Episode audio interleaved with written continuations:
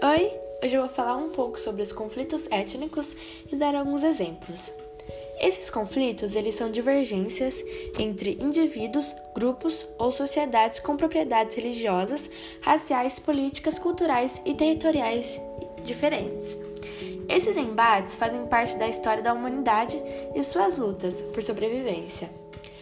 A etnia foi extinta em prol de diversos pretextos, como expansão e domínio de territórios, acúmulo de riquezas, doutrinação religiosa, entre outros.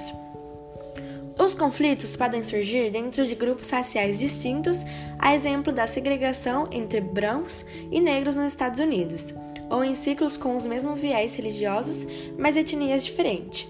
Agora eu vou falar um pouco sobre o conflito na Irlanda do Norte. O conflito na Irlanda do Norte se estendeu desde o século XX, quando a população da Irlanda iniciou inúmeros protestos contra a dominação do Reino Unido sobre o país. Com isso, a ilha foi dividida em Irlanda e Irlanda do Norte, a segunda ainda sob o domínio britânico.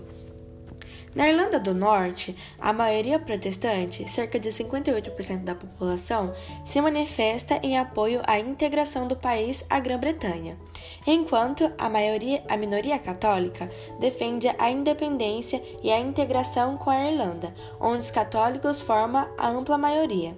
Com isso, muitos conflitos, protestos e atentados dos dois lados aconteceram, com destaque para a organização terrorista católica IRA. Exército Republicano Irlandês. Em 1999, foi assinado um acordo no qual o IRA aceitou depor as suas armas. Nesse acordo, a Irlanda do Norte continuou pertencendo ao Reino Unido. Entretanto, seria montado no país um governo autônomo, no qual os católicos teriam direito à voz. Agora, outro conflito com a Espanha entre os catalães e bascos. A Espanha apresenta duas grandes nações, além dos espanhóis dispostos em seu território, os catalães e os bascos. Ambas desejam a formação de seus respectivos estados nacionais, com a diferença de que, entre os bascos, exigem ações e programas separatistas mais radicais. A estratégia catalã é tentar, através da via institucional, a conquista de sua independência e a criação do país da Catalunha. Entretanto, em 2010, o Tribunal Constitucional da Espanha rejeitou oficialmente o reconhecimento da Catalunha como uma nação, negando ações judiciais que solicitavam a preferência do uso do catalão em detrimento do espanhol nos órgãos públicos da região.